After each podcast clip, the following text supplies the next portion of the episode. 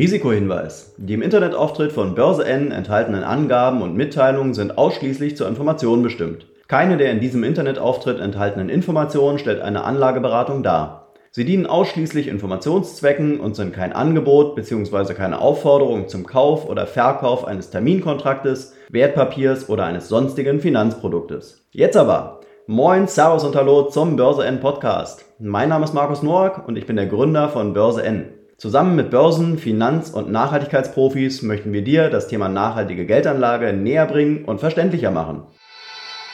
Moin, Servus und Hallo zum Börse N Podcast. Dieses Mal eine weitere Folge einer Wasserstoffaktienanalyse mit den Börsenprofis und Börse N Stammgästen Stefan Krick und Sven Jösting. Dieses Mal in der Analyse ist das Wasserstoffaktienunternehmen Bloom Energy. Wir schauen uns in dieser Folge die Geschichte des Unternehmens an. Wir gucken, welche Rolle nimmt Bloom Energy eigentlich im Bereich Wasserstoff ein. Wir schauen aber auch, welche großen positiven und negativen Nachrichten es zum Unternehmen in der Vergangenheit gab, gucken, welche Fundamentaldaten wichtig sind und schauen auf beispielsweise Daten wie Marktkapitalisierung und Kursgewinnverhältnis. Ich wünsche jetzt viel Spaß mit dem Börse N Podcast und meinen Stammgästen Sven und Stefan. Moin Stefan, moin Sven. Markus, grüß dich. Hallo. Ja, hallo Markus. Moin moin. Heute machen wir mal wieder eine Analyse. Heute ist auf dem Zettel Bloom Energy und wir starten mal mit der Vorstellung des Unternehmens. Sven hatte uns erzählt, dass er dazu ein bisschen was äh, ja, wiedergeben kann. Von daher, Sven, erzähl doch mal ein bisschen was über Bloom Energy. Ja, die Firma wurde 2002 gegründet. Herr Sitter, ein Inder, hat das Unternehmen gegründet. Er kommt aus dem Bereich der Raketenforschung, beziehungsweise hatte dort äh, Projekte, die sich mit der Produktion von Sauerstoff, Wasserstoff beziehen im Bereich der Raketennutzung oder Einsatz von Raketen. Ähm, Börsengang erst jetzt 2018. Ähm, auch äh, kontroverse Entwicklungen, weil die Firma, das Unternehmen ähm, Behauptungen aufgestellt hat am Anfang, dass sie eben mit ihren Energy-Servern, äh, also äh, Energie liefern auf der Basis von Erdgas beziehungsweise später Wasserstoff, die eben CO2-frei ist oder wenig CO2-Anteil hat. Da gab es diverse ähm, ähm, unterschiedliche Meinungen dazu. Äh, gleichzeitig hat sich das Unternehmen äh, sehr gut entwickelt. Ähm, starkes Wachstum. Äh, dieses Jahr ist geschätzt, dass sie eine Milliarde Umsatz machen werden, eine Milliarde Dollar dass sie auch dieses Jahr profitabel werden. Der Servicebereich soll das erste Jahr profitabel sein. Das war eigentlich erst äh, in 2022 erwartet worden. Ähm, das Geschäftsfeld, was die Firma abdeckt, ist der Bau von Brennstoffzellenkraftwerken. Und das Besondere dabei ist, dass sie grid-unabhängig sind, also netzunabhängig. Und das ist natürlich ein Vorteil, wenn man jetzt gerade liest, äh, die Firma ist in Kalifornien angesiedelt, ähm, dass äh, Waldbrände oder auch Naturkatastrophen oft dazu geführt haben, dass Stromnetze äh, kollabiert sind, beziehungsweise die Versorger, die die Netze abgestellt haben oder den Strom abgestellt haben. Und ein netzunabhängiges Kraftwerk, wie es Blum baut, hat natürlich den Vorteil, dass man unabhängig ist. Und diese Unabhängigkeit wissen viele Großunternehmen zu schätzen. Ich glaube, Google gehört zu den Kunden, Apple auf jeden Fall. Also viele Großunternehmen, die äh, deren Brennstoffzellenkraftwerke im Einsatz haben.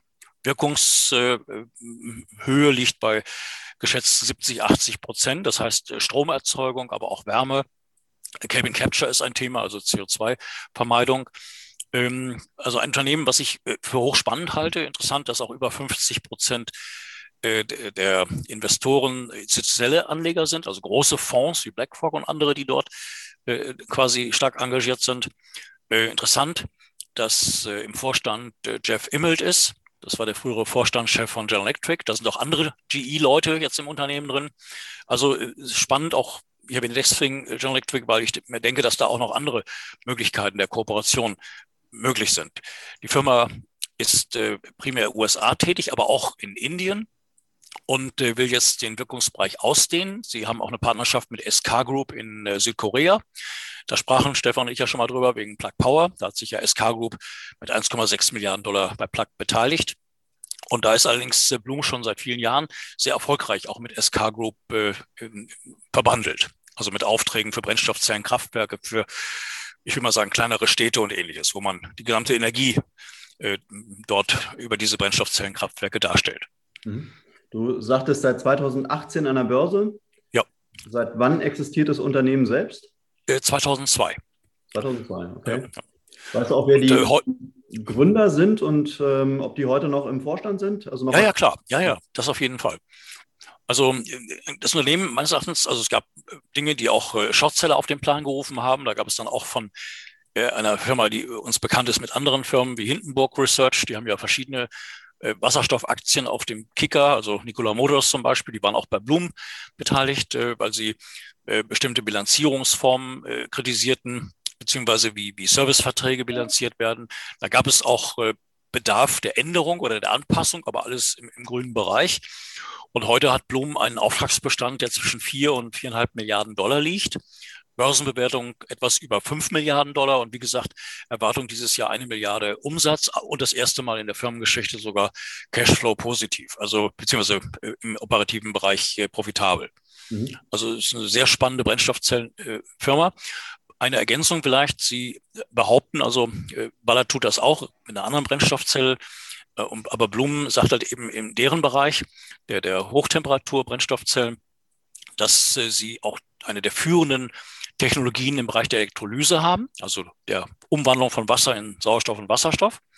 Und sie dort in wenigen Jahren bereits in der Produktion äh, über eine Dreiviertelmilliarde Dollar Umsatz pro Jahr kommen wollen. Also das im Augenblick ist, ja, ist diese Milliarde Umsatz, die sie dieses Jahr anpeilen, äh, teilt sich halt in Serviceverträge auf, in Hard, Software und ähnliches oder in einer Art Austausch, verschiedene Energieserver, die äh, mit höherer äh, Kapazität und, und besserer Auslastung an den Markt kommen. Ähm, also dass die Firma halt eben in Bereiche reingeht, die ich denke, die langfristig ein sehr hohes Wachstum haben und äh, auch eine hohe Marge haben. Also wenn ich jetzt an den Wasserstoffbereich denke.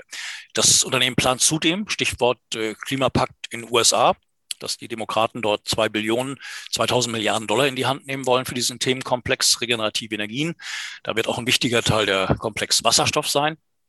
Und äh, darauf, basierend äh, erwartet Blum, dass sie äh, von Bundesstaaten wie Kalifornien, wo sie stark vertreten sind, jetzt äh, auch in vielen anderen Bundesstaaten aktiv werden, aber auch weltweit äh, stärker Präsenz zeigen werden. Wie ich ja eben erwähnte, zum Beispiel Süd, äh, also Südkorea zum Beispiel. Mhm.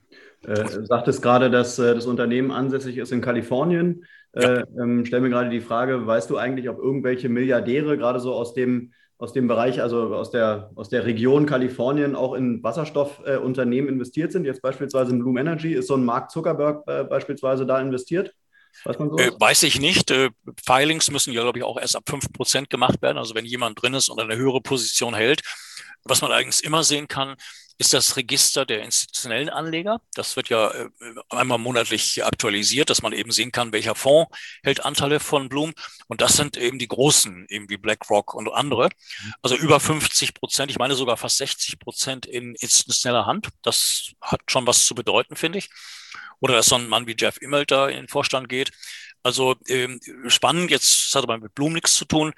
Äh, das vor ein paar Tagen äh, ähm, Bill Gates, der Gründer von Microsoft, äh, zu verstehen gab, dass er an einem Startup beteiligt ist in Israel im Bereich der Elektrolyse, im Bereich äh, Komplex Wasserstoff, äh, wo er meint, dass also in ein paar Jahren bereits äh, ein Kilo Wasserstoff für einen Dollar äh, produzierbar wäre. Also von daher sieht man, dass solche Milliardäre auch in dieser Richtung bereits denken. Mhm. Warren Buffett wäre natürlich der Hammer, wenn der da auch denkt. Äh, der ist in sehr vielen Ölaktien beteiligt und vielen äh, auch Pipeline-Betreibern und ähnlichem. Also wenn der Warren Buffett mit Berkshire Hathaway, wenn der auf einmal denkt, dass auch Gaspipelines mit Wasserstoff äh, gefüllt werden könnten. Also das wäre schon ein Ritterschlag, aber es ist natürlich im Augenblick reine Theorie. Hm? Jetzt wollen wir mal Stefan zu Wort kommen lassen äh, mit der ersten äh, Frage für Stefan. Äh, kannst du uns vielleicht mal positive oder negative Nachrichten seit 2018, wenn Sie seit 20 erst an der Börse sind, äh, mal berichten? Ja, also das, äh, was im nächsten, letzten Jahr äh, eine sehr positive Meldung war, war auf jeden Fall äh, dieses Joint Venture mit Samsung Heavy zur Entwicklung von ähm, Brennstoffzellen in Kombination mit Schiffen. Also äh, in Partnerschaft mit Samsung Heavy Industries will halt Bloom den Schiffmarkt auch so ein bisschen für sich erobern. Da plant man 2022 so die erste gemeinsame Entwicklung vorzustellen. Und ähm, ja, der, der Markt für so große Lastschiffe oder für Lastfahrzeuge. Das ist ja bei Wasserstoff ein großes Thema. weil wir hatten ja in der Vergangenheit immer die Diskussion, wo kann Wasserstoff äh, sinnvoll eingesetzt werden. Und ich denke, da sind Sven und ich uns auch einig, dass das ja. nicht der Pkw-Markt sein wird. Ja, aus diversen Gründen, die wir auch schon mal erläutert hatten, muss ich jetzt nicht nochmal drauf eingehen. Äh, und da denke ich schon, dass da Bloom Energy auf jeden Fall den richtigen Schritt geht. Ja, im letzten Jahr wurde dann auch noch von Bloom Energy äh, gemeldet, dass dass man, wie das Sven auch vorhin schon sagte, in den Markt für wasserstoffbetriebene Brennstoffzellen und ähm, Wasserstoffelektrolyseanlagen ähm, eintreten will. Weil bisher war es ja so, dass die Bloom Energy Server hauptsächlich mit Erdgas, also äh, Direktmethanol, Brennstoffzellen waren das, ähm, betrieben wurden. Das hat halt zur Folge, dass diese ähm, Bloom Energy Server eigentlich gar nicht grün sind, weil die produzieren immer noch CO2-Emissionen.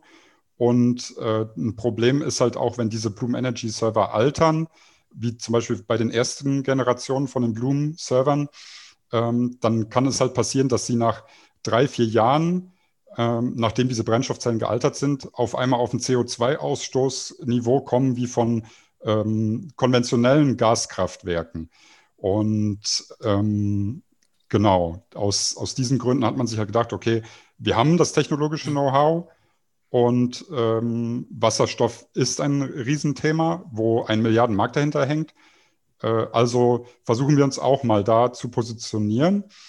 Wobei, wie gesagt, Blum hatte sich halt bisher auf diese Direktmethanol-Brennstoffzellen konzentriert. Man muss jetzt erstmal die ersten ähm, Prototypen in die Serienreife bringen und dann auch äh, sag ich mal, langfristig äh, ja, die, die operative Fähigkeit dieser Brennstoffzellen ähm, zeigen. Und da gehen jetzt mit, äh, gemeinsam mit SK Group, ging jetzt auch Anfang 2021 so die, die, die ersten Anlagen mit Wasserstoffbetrieben ähm, in Betrieb. Und man muss halt jetzt beobachten, wie das für Blumen so läuft. Also da ist einiges äh, auf jeden Fall positiv auch in der Pipeline. Ich denke, auf die negativen Sachen ähm, gehen wir gleich noch ein bisschen ein. Das, das war so, also die beiden best, äh, sag mal, positiven Sachen aus dem letzten Jahr. Mhm. Sonst, ähm, Sven, äh, schießt du doch gerne mal so ein paar ja, Negativgeschichten äh, nochmal hinterher, wenn du sie gerade parat hast.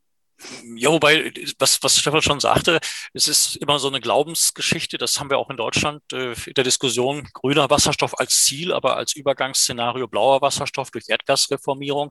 Das heißt, da entstehen noch CO2-Emissionen, aber eben halt dramatisch weniger, wenn man jetzt also im Vergleich das zu, zu Kohle oder so äh, sieht.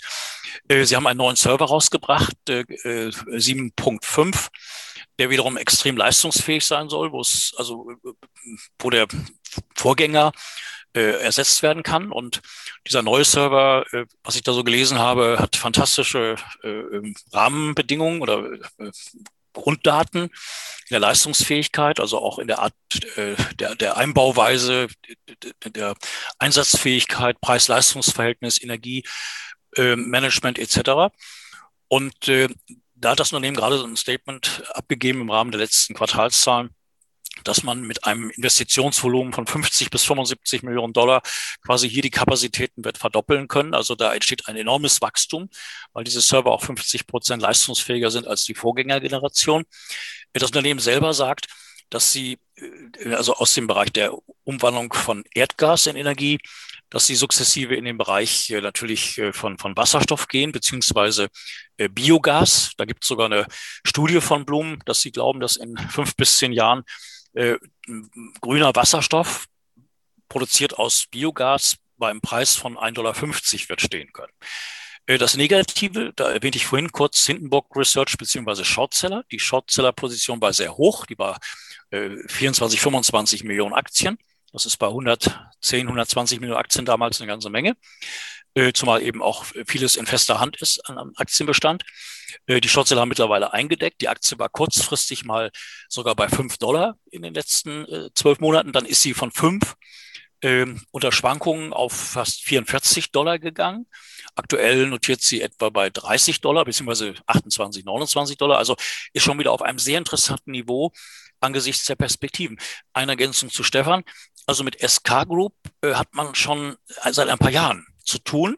Oder gibt es sogar die Erwartung, dass mittel- bis langfristig aus Südkorea ein Auftragspotenzial kommen kann, was bei gut einer halben Milliarde Dollar pro Jahr liegt. Nur aus diesem Land. Also nicht das, was in Amerika abläuft, wenn man verschiedene Bundesstaaten äh, dort äh, als Kunden gewinnen kann, beziehungsweise sich äh, geografisch da in Amerika ausbreitet, von Kalifornien aus, sondern dass eben sehr interessante Partnerschaften auch im asiatischen Bereich zu sehen sind, die, die erhebliches Wachstum bedeuten. Und wir wissen oder haben ja gelesen, was, was alles in, in Südkorea alles abgehen soll. Also die reden von sechs Millionen Fahrzeuge, die die Wasserstoff tanken sollen in, in, in 10 bis 20 Jahren. Also, und SK Group hat selber angekündigt, 1600 Tankstellen umzubauen von 3600 äh, auf Wasserstoff, also eine Zusatzsäule. Also Blum ist da schon sehr, sehr spannend aufgestellt. Und gerade die Unabhängigkeit äh, von den Netzen, das zeigt sich ja immer mehr. Jetzt haben wir es in Texas gesehen, mit dem Ausfall von Stromnetzen durch diesen Wintersturm. Äh, aber genauso diese, diese Feuer da in Kalifornien.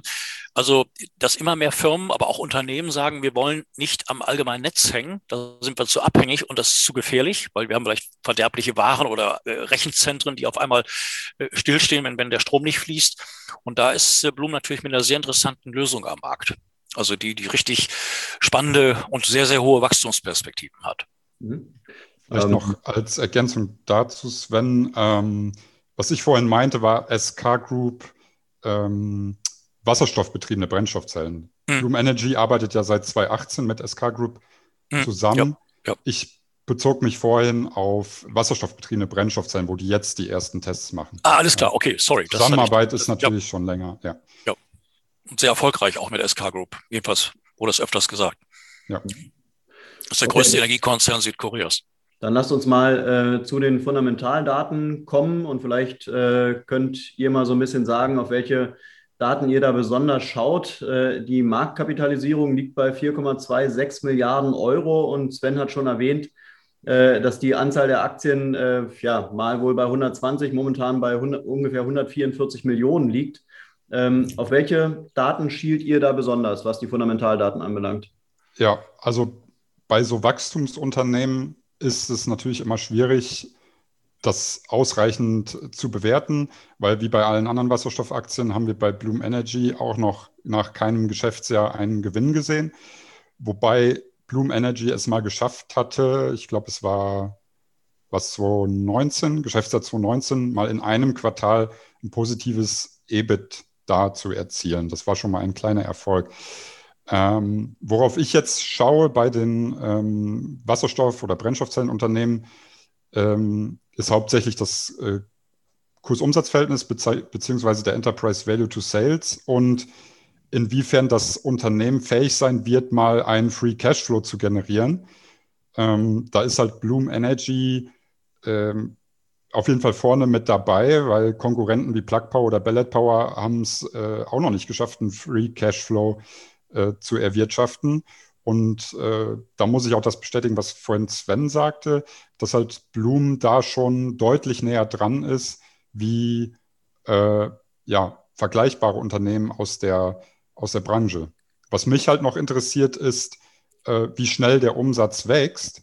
Und ähm, da war ich von Bloom die letzten äh, zwei, drei Jahre etwas enttäuscht, weil seit dem IPO äh, Sven hat es ja vorhin schon mal mhm. gesagt, gab es auch mit dem, mit dem Shortseller Hindenburg gab es ein paar Probleme und äh, Falschversprechungen wurden gemacht und irgendwie hat das den, ja. den Geschäftsprozess auch, äh, also die Entwicklung ziemlich behindert, sodass der, der Umsatz in den letzten zwei, drei Jahren mehr oder weniger stagniert ist. Also im Vergleich, ähm, also es kam ja jetzt letztens, äh, letzten Monat, glaube ich, die Geschäftszahlen vom Vorjahr raus. Mhm. Da ist der Umsatz nur um ein Prozent im Vergleich zum Geschäftsjahr 2019 gestiegen. Äh, das war, äh, sag ich mal, ein bisschen ernüchternd. Die Aussichten sind halt gut, wenn Bloom die ganzen Probleme ein bisschen in den Griff bekommt. Ja, also es gab Finanzierungsprobleme, da hat man sich jetzt ein bisschen besser aufgestellt.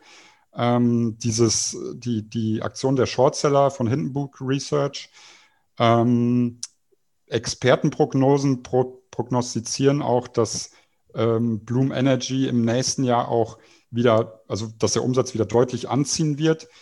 Äh, ich denke, Corona hat natürlich auch ein bisschen behindert, so ähm, die, die Serviceaktivitäten. Ich denke, da kann noch was kommen. Ähm, aber Bloom Energy muss jetzt auf jeden Fall mal äh, im kommenden Geschäftsjahr und in den kommenden Quartalen zeigen, dass man die PS auf die Straße bringen kann und nicht nur technologisches Know-how in der Hinterhand hat und gute Produkte hat, sondern dass man die auch verkaufen kann.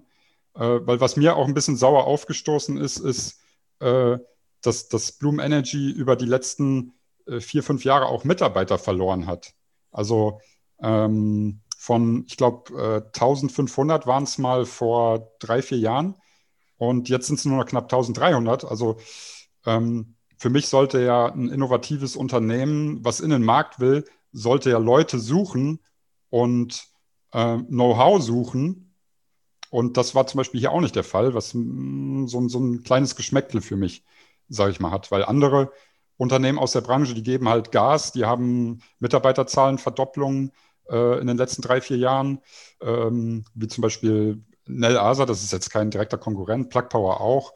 Ähm, aber ich denke, da muss man irgendwie auch für Know-how durch Mitarbeiter attraktiver werden, dass wieder die Leute kommen. Ja, Sven, das hätte ich jetzt, ja. Willst du darauf nochmal kurz reagieren? Ansonsten äh, ähm, wäre es vielleicht ganz gut, wenn du, Sven, nochmal kurz äh, so ein bisschen was aus dem zuletzt veröffentlichten Quartalsbericht erzählen könntest. Ja, äh, also ein paar Ergänzungen zu Stefan, aber das hat direkt zusammen auch mit dem Quartalsergebnis zusammen. Sie haben einen kleinen Verlust gemacht, der allerdings äh, wieder zu relativieren ist, weil Unternehmen wie Blum gibt auch Aktien aus für Mitarbeiterbeteiligung und ähnliches. Und das muss man halt eben auch immer mit berücksichtigen. Deswegen auch die Unterscheidung zwischen GAP-Zahlen und, und Non-GAP-Zahlen. Ähm, im letzten Quartal haben sie sogar 30, 40 Millionen Dollar mehr Umsatz gemacht. Das muss man jetzt mit Corona erklären. Das heißt, dass von einem Quartal zum anderen äh, es erhebliche Schwankungen gab, beziehungsweise manche Projekte nicht zu Ende geführt werden konnten, deswegen auch noch nicht im, im Quartal davor bilanziert werden konnten. Äh, das äh, beschreibt das Unternehmen aber auch pauschal, dass immer das zweite Halbjahr äh, immer das starke Halbjahr ist. Also man hat einen gewissen Vorlauf, ein Projekt, äh, ein Angebot zu machen, bis eine Kommune oder ein Unternehmen sich dann entschieden hat, es zu machen, bis, bis es zum Auftrag kommt. Äh, die ganze Vorbereitungszeit, da gibt es einen gewissen Ablauf, der, der ziemlich Standard ist. Äh, und äh, danach glaubt das Unternehmen nun, und das ist eine ganz spannende Zahl, nämlich 25 Prozent Wachstum in den nächsten Jahren pro Jahr erzielen zu können. Und eben, wie gesagt, was ich vorhin erwähnte, der Servicebereich, der Verluste gemacht hat, der jetzt viel, viel schneller als gedacht in den Gewinn kommt. Ähm, und sie halt eben mit neuen Produkten äh, die wesentlich besser sind sogar als die, die Vorgängerprodukte, äh, die nächste Generation, dass da eben auch ein, ein völlig neuer Markt ist und ein, ein sehr, sehr hohes Wachstum in den nächsten Jahren erwartet wird, unabhängig jetzt von der eigenen Wasserstoffproduktion. Eine Sache, die ist auch ganz wichtig, Sie haben einen Green Bond angedient bekommen, also eine Anleihe, äh, die eigentlich, ja, sie wird als grün bezeichnet, weil sie in Unternehmen investiert, die sich mit Umwelttechnologien befassen, will ich mal sagen. Also sie haben hochverzinsliche ausstehende Anleihen refinanzieren können. Die konnten sie tilgen, die konnten sie zurückkaufen und konnten sie wesentlich zinsgünstiger äh, refinanzieren. Also das ist ein riesiger Swing von etlichen, von einigen Millionen Dollar im Jahr, die sie weniger an Zinskosten zum Beispiel haben. Äh, also äh, die Firma ist jetzt, wie ich das so sehe, auch mit, mit vier, viereinhalb Milliarden Auftragsbestand, also eine Milliarde Hardware, Serviceverträge, Software etc. pp. Also die ist eigentlich super aufgestellt. Und eine Sache, das ist jetzt hochaktuell, Heute kamen die Zahlen von äh, Fuel Cell Energy raus und Fuel Cell Energy baut auch Brennstoffzellenkraftwerke. Die Firma kommt dieses Jahr vielleicht auf 70, 80, vielleicht 100 Millionen Umsatz, hatte eine Börsenbewertung vor ein paar Tagen von 9 Milliarden, jetzt bei, bei 5 Milliarden, ein Auftragsbestand von einer Milliarde. Und wenn ich jetzt vergleiche Fuel Cell Energy äh, mit äh, Bloom, äh, und sie beide werden an der Börse mit demselben bewertet, also mit, mit äh, dem fünf, also in dem Fall bei Blumen dem fünffachen Umsatz, aber bei Fuelcell dem 50-fachen Umsatz, dann äh, ist natürlich das, spricht das eindeutig für Blumen. Also rein von den Bewertungskriterien. Und es gibt eine Reihe von positiven Analystenmeinungen zu Bloom, also die die Aktie bei 35, 40 Dollar sehen. Okay, fairerweise muss man sagen, die war Anfang des Jahres sogar bei 44. Aber äh, ich denke, dass das Bloom äh, einer der interessantesten Werte überhaupt dieser Branche ist, weil der Bedarf eben an den Produkten, die das Unternehmen hat, plus der Wasserstoffkomponente, äh, ein sehr, sehr hohes Wachstum hat. Und wenn Sie erstmal in den Gewinn kommen, dass dann auch ein nachhaltiges, laufendes, hohes Gewinnwachstum möglich erscheint. Also da denke ich, sind jetzt viele Probleme äh, in den Griff bekommen worden. Man hat da sehr viel äh, Änderungen durchgeführt, sich refinanziert. Also das ist jetzt eigentlich durch. Man sieht es ja ein bisschen auch an der Zahl der, der, der Short Interest, der leer verkauften Aktien. Das ist dramatisch runtergegangen, was eigentlich für mich so gefühlt auch bedeutet, dass die Shortseller äh, eigentlich jetzt ihren Gewinn gemacht haben und sagen, jetzt, jetzt äh, glauben wir eher, dass die vielleicht eher wird, als weiter fallen. Mhm. Dann lasst uns doch mal äh, auf den Kurs kommen. Ähm, der, denke ich mal, wird die meisten Anleger interessieren, die Entwicklung. Äh, das äh, KGV, das Kursgewinnverhältnis, äh, ist minus 42,33. Der Aktienkurs, der hatte einen Peak, hatte Sven schon gesagt, bei rund 35 Euro. Der tiefste Kurs lag, Kurs lag bei 5 Euro. In den letzten zwölf Monaten hat sie auch ein wahnsinniges Wachstum hingenommen von 472 Prozent hat jetzt auch äh, die gleiche Talfahrt wie alle anderen Wasserstoffaktien durchmachen müssen, äh, ist also auch gesunken um minus 25,1 Prozent und in der letzten Woche hat es aber wieder dann 17,8 Prozent Punkte gut machen können. Ähm, wo seht ihr die Aktie in den nächsten Wochen und vielleicht, sagen wir mal, gesprochen auf die nächsten drei bis sechs Monate? So Fragen, das interessiert natürlich die Zuhörer. ähm, ich, ich, will mich jetzt da aber auch nicht festlegen ähm, weil es kommt auf so viele Faktoren drauf an. Also wir haben ja ähm, in den letzten Wochen oder vor, vor einigen Wochen haben wir ja den, äh, einen kleinen Ausverkauf in der gesamten Branche gesehen. Ähm, es kann so viel passieren, äh, was auf einmal das doch in die gegenläufige Richtung bringt. Also wie gesagt, es ist etwas schwierig vorherzusehen oder in die Glaskugel zu gucken, vor allem bei so äh, hochvolatilen äh, Wachstumsgeschichten, wie es jetzt in dem Bereich Wasserstoff- und Brennstoffzellen der Fall ist. Äh, ich denke, aufgrund der Position, die jetzt Bloom Energy hat und dass die Bewertung im Wasserstoffsektor auf jeden Fall noch viel geringer ist als bei manchen anderen äh, überhypten oder wirklich gut gelaufenen Sachen, rechne ich Bloom Energy da schon Potenzial zu. Wenn sich der Markt jetzt stabilisiert, äh, glaube ich auch, dass sich Bloom Energy in den nächsten sechs Monaten auch gut und gerne verdoppeln kann. Das Problem ist halt die, dieser auch aktuell ähm, schwierige Gesamtmarkt, weil man hat ja, ja. den Ausverkauf im Tech-Bereich gesehen. Wenn sich das stabilisiert, könnte ich mir Bloom Energy als Verdoppler vorstellen. Äh, falls es so schwankend bleibt, dann wird sich der Kurs wahrscheinlich auf aktuellem Niveau ähm, vielleicht auch ein bisschen höher stabilisieren. Mhm. Sven, wie schaut es bei dir aus? Also, wenn ich den Langfristchart sehe, jetzt von dem Tiefs letztes Jahr und der Reaktion von, von 44 Dollar auf das aktuelle Niveau, äh, beziehungsweise sie ist ja schon wieder ein bisschen gekommen, aber trotzdem noch ungefähr äh, 25, 30 Prozent tiefer, als wo sie vor ein paar Wochen war. Ähm, ich erwarte eine Menge guter News. Einmal, einmal mit diesem neuen Energieserver natürlich, dann äh, die Ausbreitung über verschiedene amerikanische Bundesstaaten und äh, äh, ja, Stichwort Asien, Südkorea. Das heißt, dass äh, hier eine ganze Reihe von meines Erachtens neuen Aufträgen kommen werden. Besondere äh, Unterstützung natürlich bekommen durch das zwei Billionen Programm der Demokraten unter US-Präsident Biden. Also dass da eben sehr viel Triebkraft ist äh, durch den ganzen Themenkomplex Brennstoffzelle, Wasserstoff.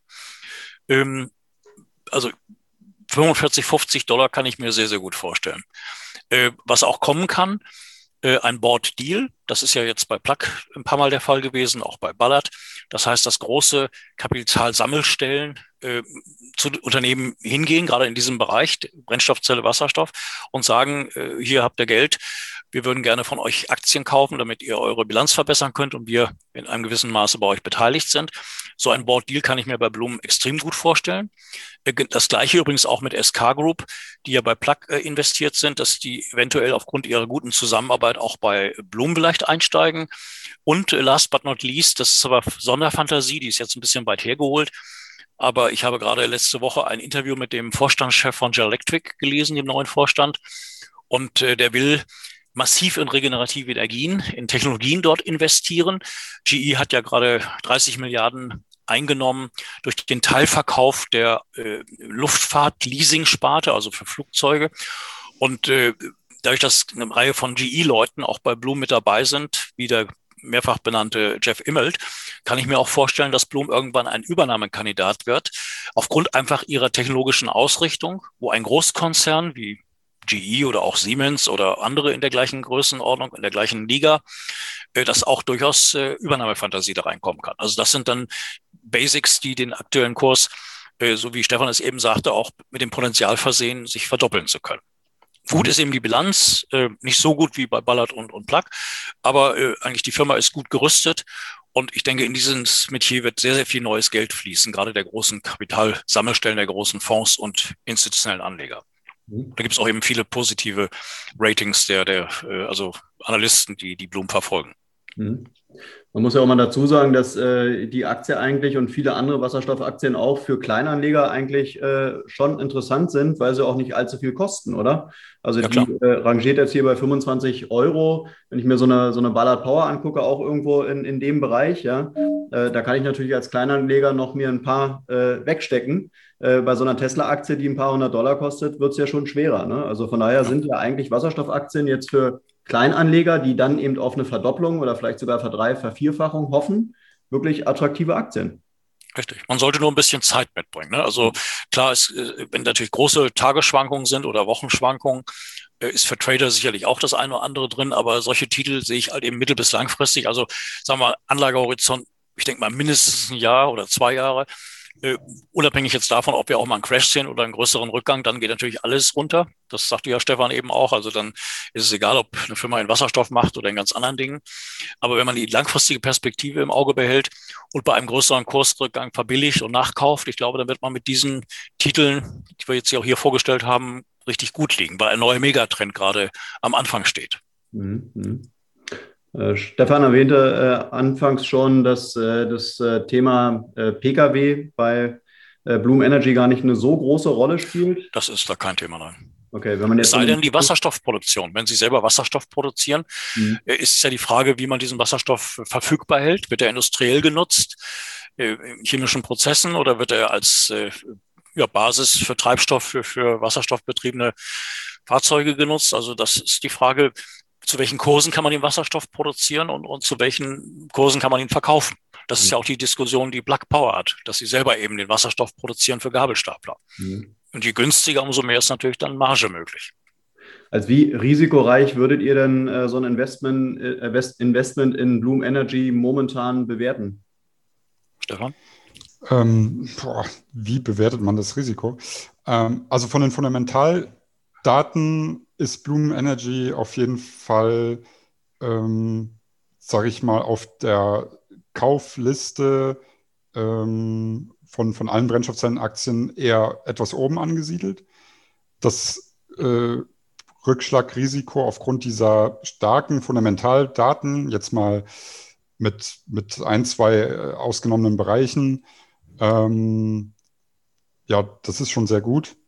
Und deswegen halte ich auf jeden Fall das Rückschlagspotenzial bei Bloom Energy nicht so hoch, wie jetzt zum Beispiel, wie das Sven ja auch vorhin sagte, bei äh, Fuel Cell Energy, die ähm, bewertungstechnisch da in ganz anderen Regionen unterwegs sind. Also ich sage mal, wenn sich jemand im Bereich Wasserstoff noch nicht positioniert hat und er würde sich gerne mal eine Aktie mit Blick äh, oder mit viel Zukunftspotenzial ins Depot legen wollen, dann kann man, denke ich, mit einem Bloom Energy noch relativ ruhig schlafen, aber man muss auch Zeit mitbringen, wie das Sven schon sagte. Da gibt es ja auch den schönen Spruch vom, äh, war das Costolani, äh, kauf eine Aktie, nimm eine Schlaftablette und dann wach reich auf.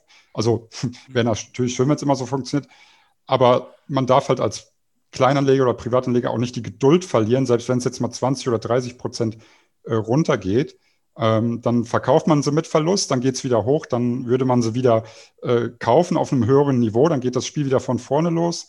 Also man muss schon aus Überzeugung sagen, äh, das kaufe ich jetzt und ich lasse das liegen. Und ich glaube daran, äh, dass sich Wasserstoff- und Brennstoffzellen auf lange Sicht durchsetzen werden. Ja, bin ich voll bei dir. Okay, und äh, was, äh, was würdet ihr den, ja, den Anlegern und Anlegerinnen da draußen sagen, warum so eine Bloom Energy unbedingt im Portfolio sein sollte? Das hängt ja immer davon ab, äh, in, in welchen Bereichen mit dem Oberbegriff Wasserstoff, Brennstoffzelle Unternehmen aktiv sind. Mhm. Das also ist auch eine mal, Sache, die. Mal, wenn man jetzt wirklich ja. sagt, äh, man will sich jetzt mal ein Portfolio von drei, vier Wasserstoffaktien anlegen, warum sollte eine Bloom Energy auf jeden Fall da drin sein? Weil sie mit ihrem Geschäftsmodell und ihrer Technologie bewiesen hat, dass sie erfolgreich Brennstoffzellenkraftwerke auf den Weg bringen können, dass sie da eine Technologie haben, die bestätigt ist. Das zeigen allein schon die, die äh, Kunden, die man mit dreifach A bewertet sehen kann. Also wenn ich jetzt eben an Google oder Apple denke, weil die werden sich auch gedacht haben, warum nehmen wir Bloom als äh, Hersteller von solchen äh, netzunabhängigen Kraftwerken? Also da steckt schon eine Menge hinter. Ähm, man muss einfach, äh, ja, wie Stefan sagte, einfach äh, Zeit mitbringen. Aber wichtig ist ja, wenn man ein Portfolio zusammenstellt aus dem Bereich, dass es so viele wie möglich Facetten dieses Themenbereiches abdeckt. Also mit Bloom hätte man den Bereich Brennstoffzellenkraftwerke. Da würde für mich jetzt eine Fuel Energy völlig rausfallen, bewertungstechnisch.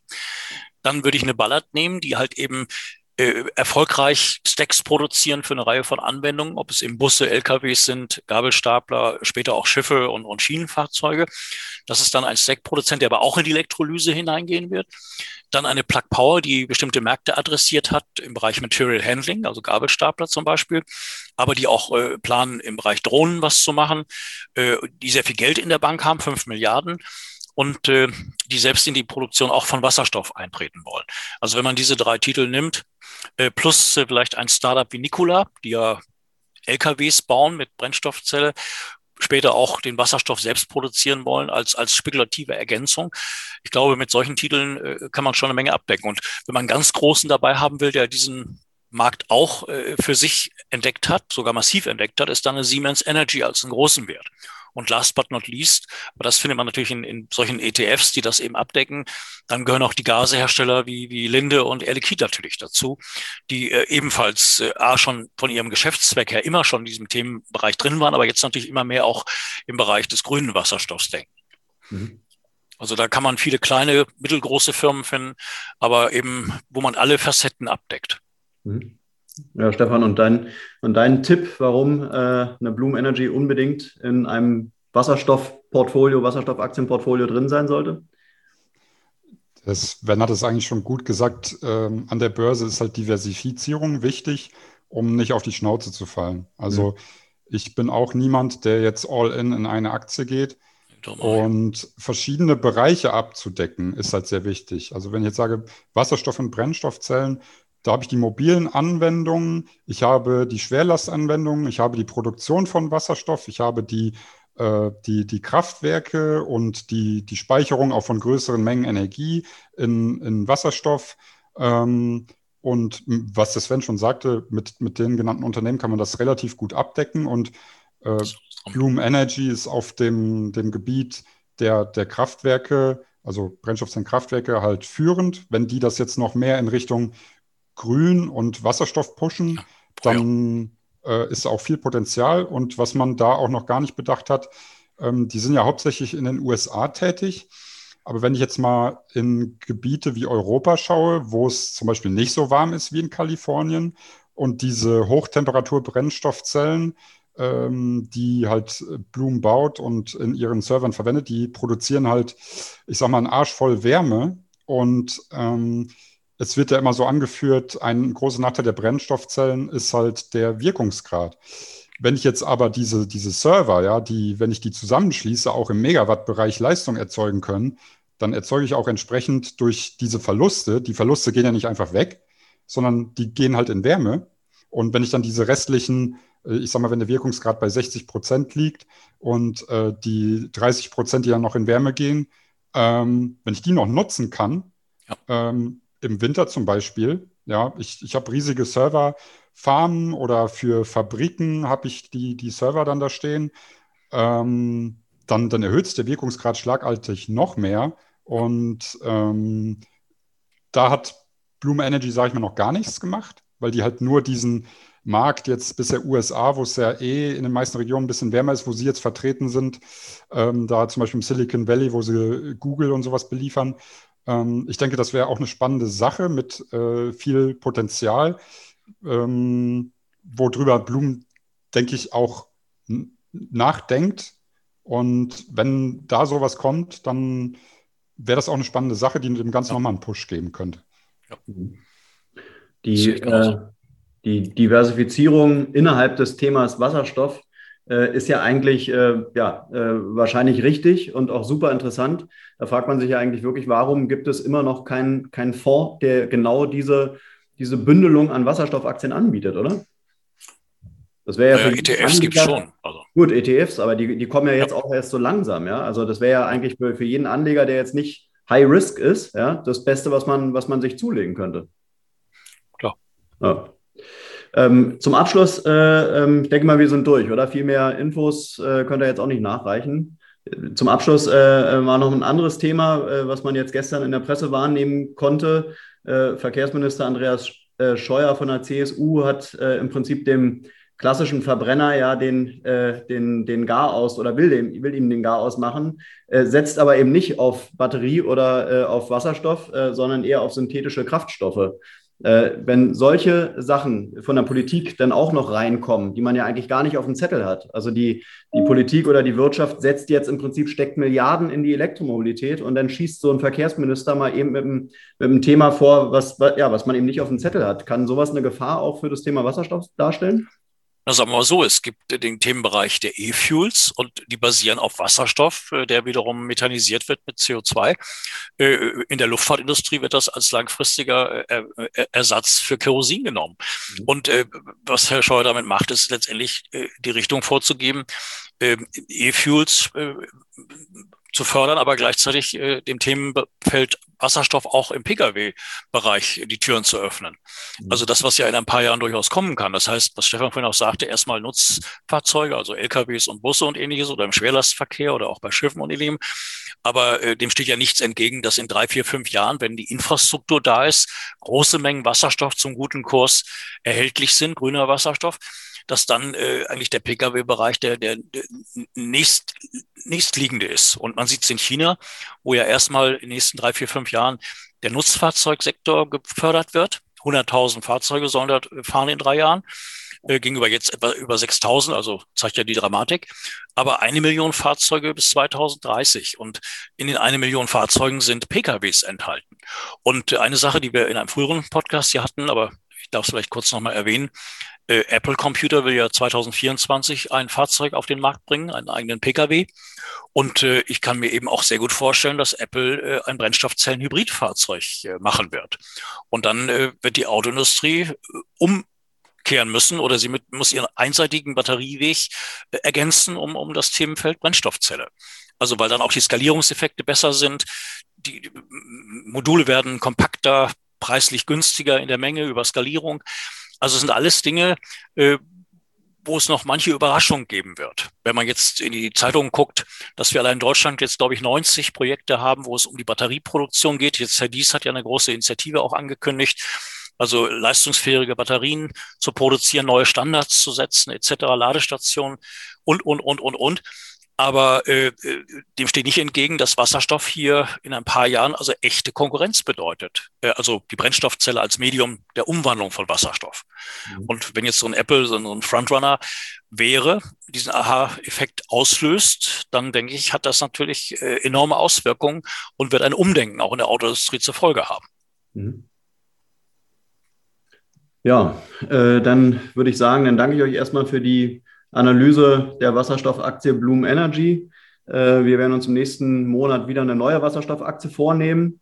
Ähm, ja, ich äh, bin gespannt, was da alles so noch passieren wird. Äh, zum Abschluss vielleicht habt ihr noch äh, momentan einen Tipp an die Anleger und Anlegerinnen da draußen, äh, was ihr euch momentan für Wasserstoffaktien anguckt oder die man sich mal angucken sollte? Ähm, ja, also ein wir, wir haben ja in der Vergangenheit, sind wir ein bisschen auf die höher kapitalisierten Firmen eingegangen, wie jetzt Plug Power oder Bloom Energy. Äh, ich habe es im letzten Podcast auch gesagt, es kommen jetzt einige Unternehmen auch an die Börse. Da muss man immer ein bisschen aufpassen, äh, weil die, die Anzahl der Börsengänge hat schon auch in dem Sektor deutlich zugenommen. Und nicht alles, wo H2 draufsteht, ist dann auch H2 drin. Ja. Hm, eine Firma, die ich so auf dem Schirm habe, ähm, ist äh, Cell Impact. Das ähm, ja, ist ein schwedisches Unternehmen. Die stellen quasi die Grundzutat jeder Brennstoffzelle her, die äh, Durchflussplatten. Also ähm, die braucht man, sage ich mal, in, in jedem Stack mehrfach drin.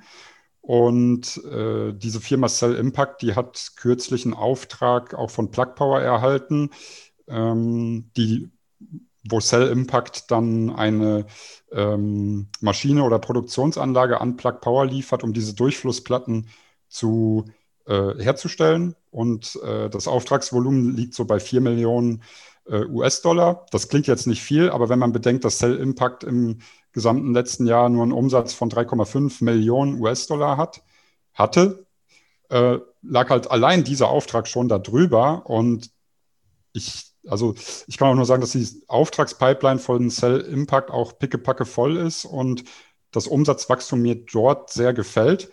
Und ähm, ich sag mal, wenn man jetzt eine etwas spekulativere, sehr viel kleinere Wasserstoff-Brennstoffzellenaktie sich ins Depot packen will, dann würde ich zuerst mal äh, bei Cell Impact mir mal ein paar Infos holen und mir die mal anschauen. Vielleicht ist sie ja was. Ja, das war mal ein, ein, heißer Tipp, den man vielleicht nicht unbedingt so äh, sofort entdecken kann bei der Recherche im Internet. Äh, und Sven, hast du noch was, äh, vielleicht irgendwie mal eine andere Wasserstoffaktie, die, die du nicht immer auch in den, äh, ja, in den anderen Podcasts erwähnt? Irgendwas Neues? Ähm, was ich mir gerade intensiv angucke, ist die Schweizer Burkhardt Compression. Äh, Unternehmen, die machen auch schon ein paar hundert Millionen Franken Umsatz, sind auch, machen einen guten Gewinn, haben eine Börsenwerte von einer Milliarde Franken.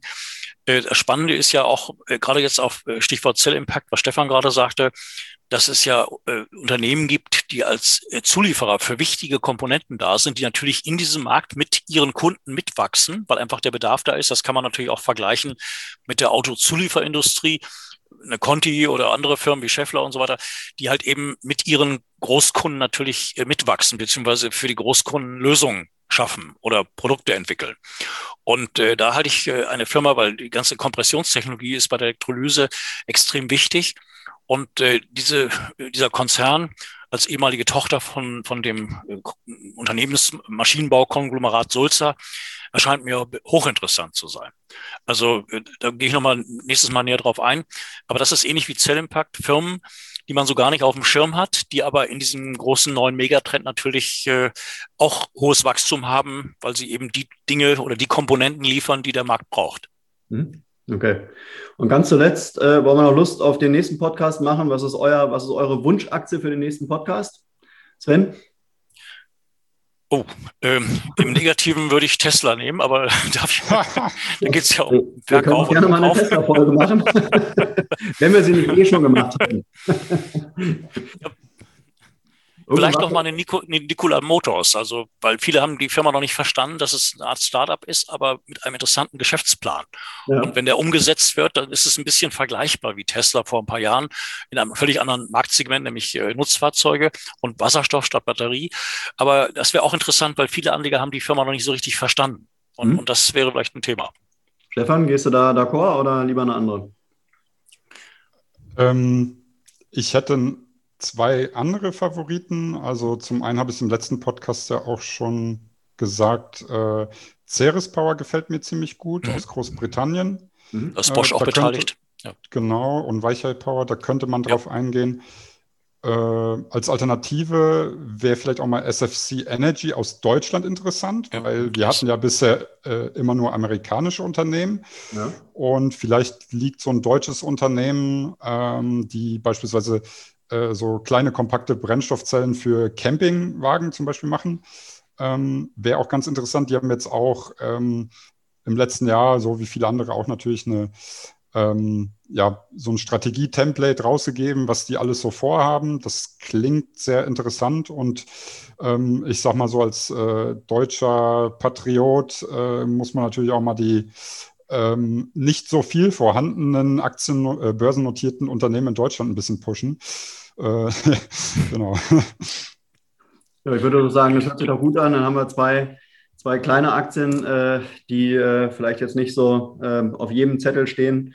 Von daher, ähm, ja, ähm, würde ich sagen, können wir hier Schluss machen. Ich danke euch fürs. Gespräch und freue mich auf den nächsten Monat und hoffe mal auf gute Kurse, wie Sven immer sagt. Auf gute Kurse, ja. Alles klar. Ebenso. Ja, macht's gut. Macht, macht's gut. Stefan, Markus. Ja. Ciao, danke. ciao. Ciao, ciao. Tschüss. Das war's auch schon wieder mit dem Börse N Podcast zum Thema nachhaltige Geldanlage. Es würde mich freuen, wenn dir diese Folge gefallen hat und du uns bei den gängigen Streaming-Plattformen abonnierst, einen Kommentar da lässt oder einfach deinen Leuten von unserem Format erzählst. In diesem Sinne, besten Dank fürs Zuhören und bis zum nächsten Mal, euer Markus.